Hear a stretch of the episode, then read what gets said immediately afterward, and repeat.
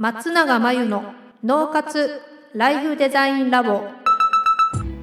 松永真由の脳活ライフデザインラボをお聞きの皆さんこんにちは。メンタルコーチの松永です。この番組ではあなたが望む人生をデザインするために脳と心の使い方を知って生かすためのヒントになりそうなお話をお届けしています。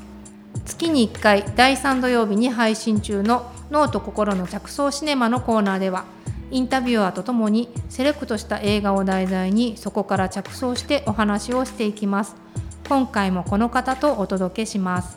皆さんこんにちは。インタビュー担当の富田です。では今回の映画をご紹介します。タイトルは I feel pretty 人生最高のハプニング。自分に自信がない主人公が自信を得たことで輝きを増していく姿を描いたコメディ映画です。作品の公式サイトによりますと主人公はぽっちゃりしていてパッとしない容姿の自分に自信が持てず悶々とした毎日を過ごしているレネある日自分を変えようとダイエットを決意しジムに通い始めるがジムのエクササイズ中に転倒し気を失ってしまうそして目が覚めるとスーパーモデル並みの絶世の美女に変身していたと勘違いしていただけ。自分の願いが叶ったと大喜びのレネーだが、それは頭を強打したことによる思い込みであり、実際は何一つ変わっていなかった。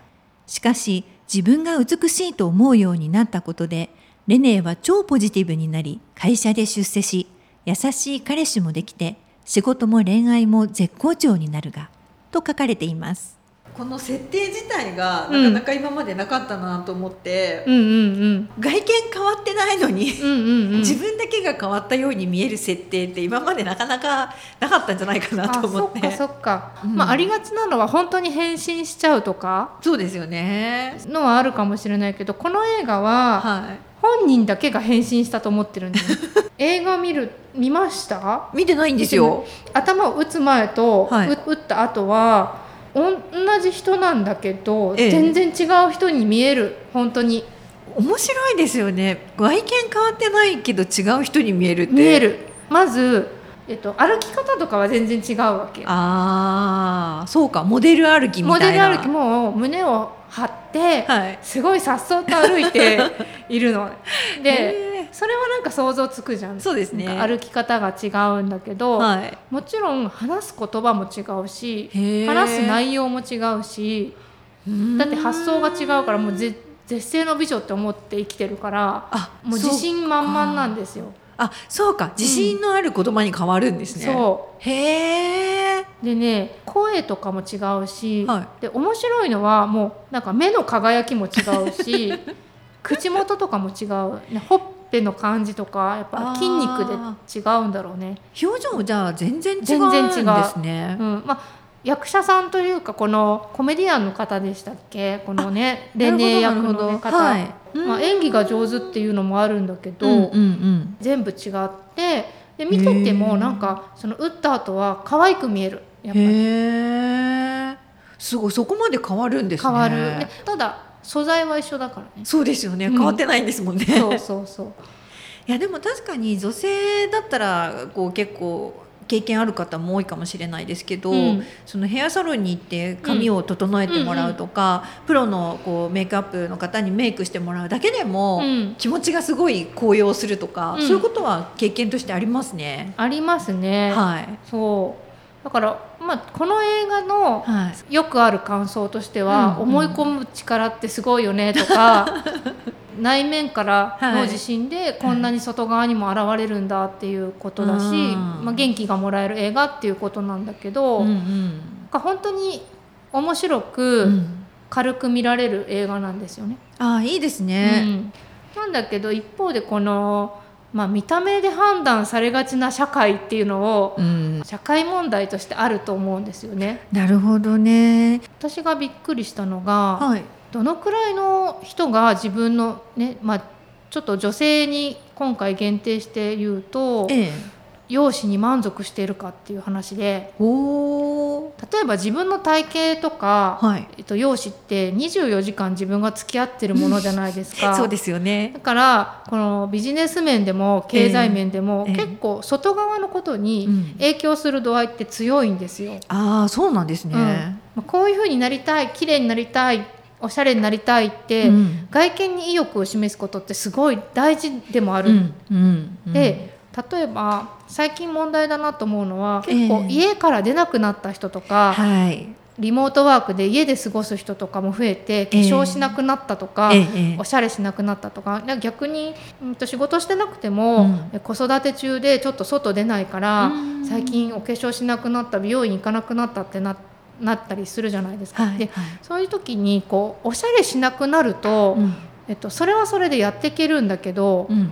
男女問わずなんだけどあのおしゃれしようとかうん。かっこよく可愛く見せようっていう意欲があるっていうのは、うん。健全な状態なんですよね。人として。確かに。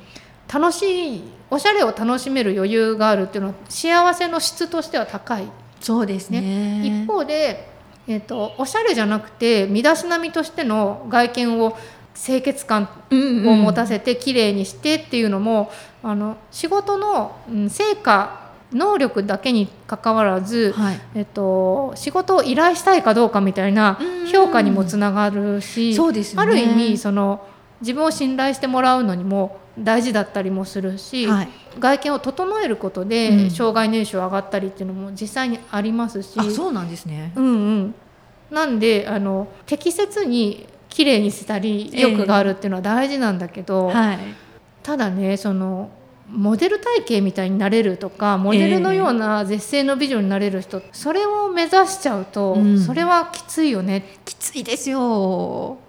でそこを基準に自分は違うってなると苦しいよねっていうのがあって、うん。うん。で私たちって自分以外の誰かになろうとした時に苦しみが生まれるんですよ。ああそうかもしれないですね。だからあのメンタルヘルスの観点でいくとえ自分自身をこうありのままに受け入れて、うん。その自分の持ってる素材とかを生かすっていう方が当然健全なわけですよね。そうですね。自分のいいところを活かせるとなったらすごく嬉しいですようね、ん、そういうことの大切さも教えてくれてる映画だったなっていう印象がありますね。あなんかちょっと今のお話聞いてて不思議なんですけど、うん。外見が変わってないのうに、ん他の人からの評価が変わるっていうことなんですかね？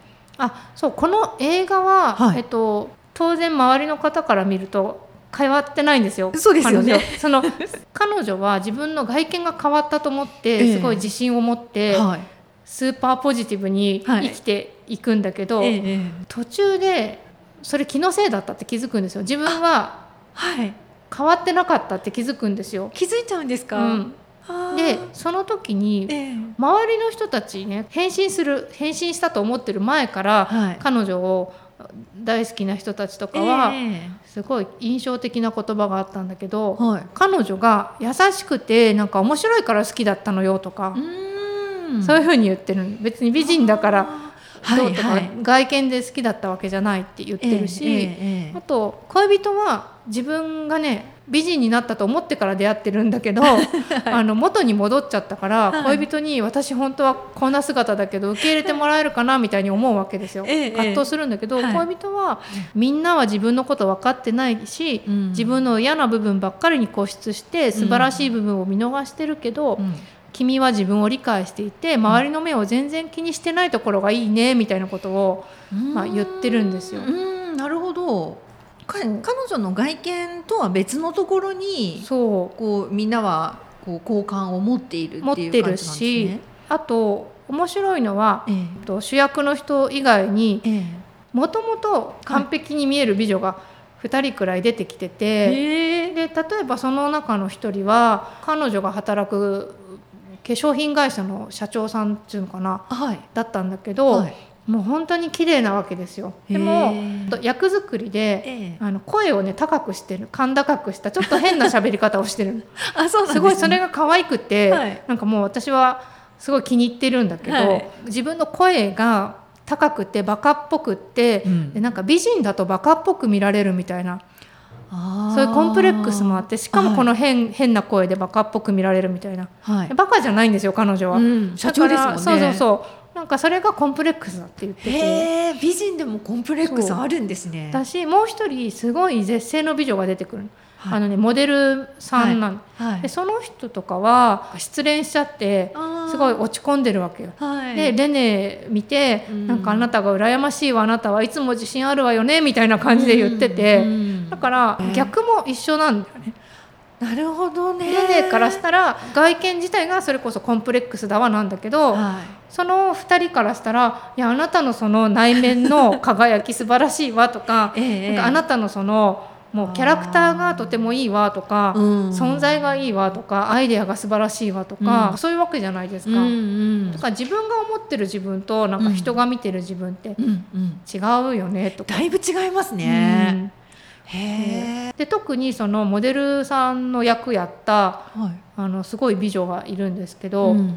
あの実生活ですですよ。リアルの世界ではい。政治にすごい詳しいんですって、うん。その時にセクシーなのに政治に詳しいみたいな言われ方をして、えー。ほらそれがもう差別なんですよね。そうですよね、うん。セクシーと政治に詳しいは全然イコールじゃないですよね。これがもうアンコンシャスバイアス無意識の思い込みで綺麗な女は頭が空っぽみたいなこれちょっと言い方悪いんですけどそういう風潮ってアメリカでもあったみたいで。そうですよね。あのマリリン・モンローの時代とかは金髪美女でっていうふう。に言われましたよね。そうだからセクシーなのにみたいなのって思い込みでひどいじゃないですか。そうですよね。そういうのが最近ね社会問題にもなってきていて、ええ外見至上主義ってどうなのみたいな、うんあルッキズムだっけ、うんうん。なんだけど逆に言うと男性は男性でマッチョな男らしさみたいなのがあやっぱり求められてたじゃないですか。そうですよね。でも男だからってマッチョではなきゃいけないのみたいなね同じなんだけど、うん今の時代ってそういう男だから女だからっていうのもあれだし、ええ外見至上主義ってどうなのとか、うんうんそういった社会問題をうん含んでいる映画だなと思って、そうですね。あとねあのマッチョな男らしさっていう意味ではい全然話が変わるけど、はい。あのクリント・イーストウッドのええ「クライマッチョ」っていう映画を見たんですよ。えええであれってえ。はい。イーストウッドってさもう男の中の男なわけじゃない カーボーイからそ,、はい。のイーストウッドがはいクライマッチョです、なんかマッチョからの卒業みたいな、へええ。ー映画なんですよ。ちょっとそっちの話しだすと 終わらないんであれですけど、はい。なんかすごい時勢を表してるよねって思って。そうですね。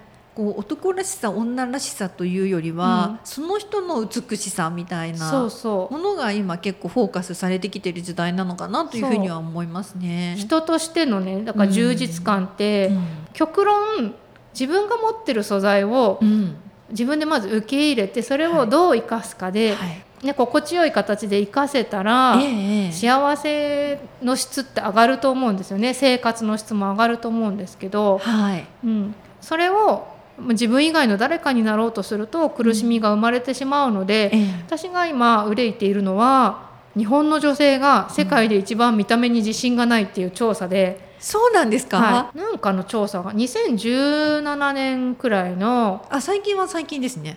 うんえー、とユニリーバのビューティーケアブランド、ダブがはい発表したはい少女たちの美と自己肯定感に関する世界調査っていうのではい。日本の10代女性の93%が容姿に自信がないって答えてるんだって。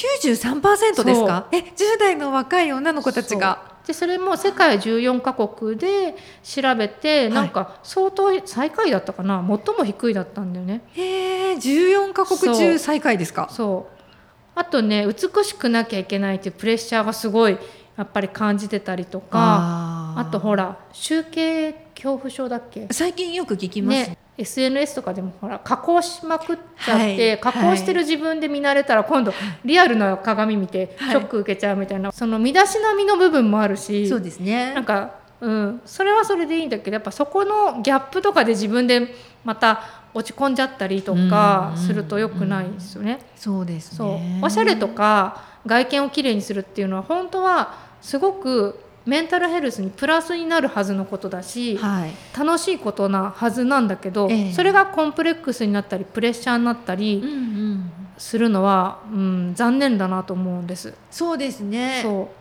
逆にこうヘアサロンに行って髪を整えてもらったり、うんあのお化粧してもらったりするととても気分が上がるような気がするんですけれどそれと逆のことが起きちゃうとちょっと悲しいですね。そうなので、まあ、このねあの映画の話に戻ると、はい。まあ、そういったね見た目じゃないよとか、うんうん。ありのままを自分で愛そうねみたいなあのメッセージってよく聞くと思うんですけど、はい。それを、はい。まあ、面白おかしくええ。映画の中で体現していて、はい。でなんかハイライトのスピーチでは結構ねあの大事なこと言ってたりするんでただありのままに自分を愛そうねとか、うん。見た目で判断しちゃダメだよとか、うん。自分に自信を持つの大事だよって言われても、うん。まあはいそうだねって感じなんだけどそうですね。ピンときづらいですよね。まあわかるんだけどって、はい。それを面白いストーリーで、はい。あの表現してくれてるのでちょっと見ると元気になるんじゃないかなと思いますね。いやーもうまさに設定自体も面白いなと思ってましたけど、うん。今のお話を聞いてさらにもっと見たくなりました。うんうん、この主人公のねあのコメディエンヌの方は、え自信満々のレネを演じる方が楽だったんだって、え。へえ。うん、傷つきやすくって自分に自信が持てない姿をカメラの前で演じるのは精神的にもハードだったって言ってるんだけど、うん、この方がもともとこう自分のことを受け入れててそういう状態だから、うん。あうん。の逆を演じるのが大変だったのかなっていうのもあるし、まあ、そうじゃなくて人ってもしかしたら自信満々でポジティブにいる方が本当は楽かもしれないよねとかも思うんでそうですね。その辺どうなんでしょう？そうですね。ね、みんなね自分のメンタルヘルスのためにうん。自分をきれいにしたり、あとは自分の仕事の効果を高めるために、あの整えたり、楽しみのためにファッションを楽しんだりとかうん。してほしいなと思って、コンプレックスとかあの美しくなきゃいけないとかのために、うん、やるよりもこう自分を生かすためとか自分を楽しくするためとか、うんうん心地よくするためにおしゃれしてほしいなって別におしゃれの人じゃないんだけどそういうためにおしゃれをしてほしいなと思います。いやでも自分のためのおしゃれって確かに楽しそうですよね。何をしても自分が楽しければいいわけですし。そうそうそうまあなのであのこの映画はねそういう意味で本当にいろんな喜劇で笑わせながら入れてくれるので、はいあの楽しみながら見てみてください。はい、わかりました。ありがとうございます。ということで、今回は I feel pretty 人生最高のハプニングをご紹介しました。以上、脳と心の着想シネマのコーナーでした。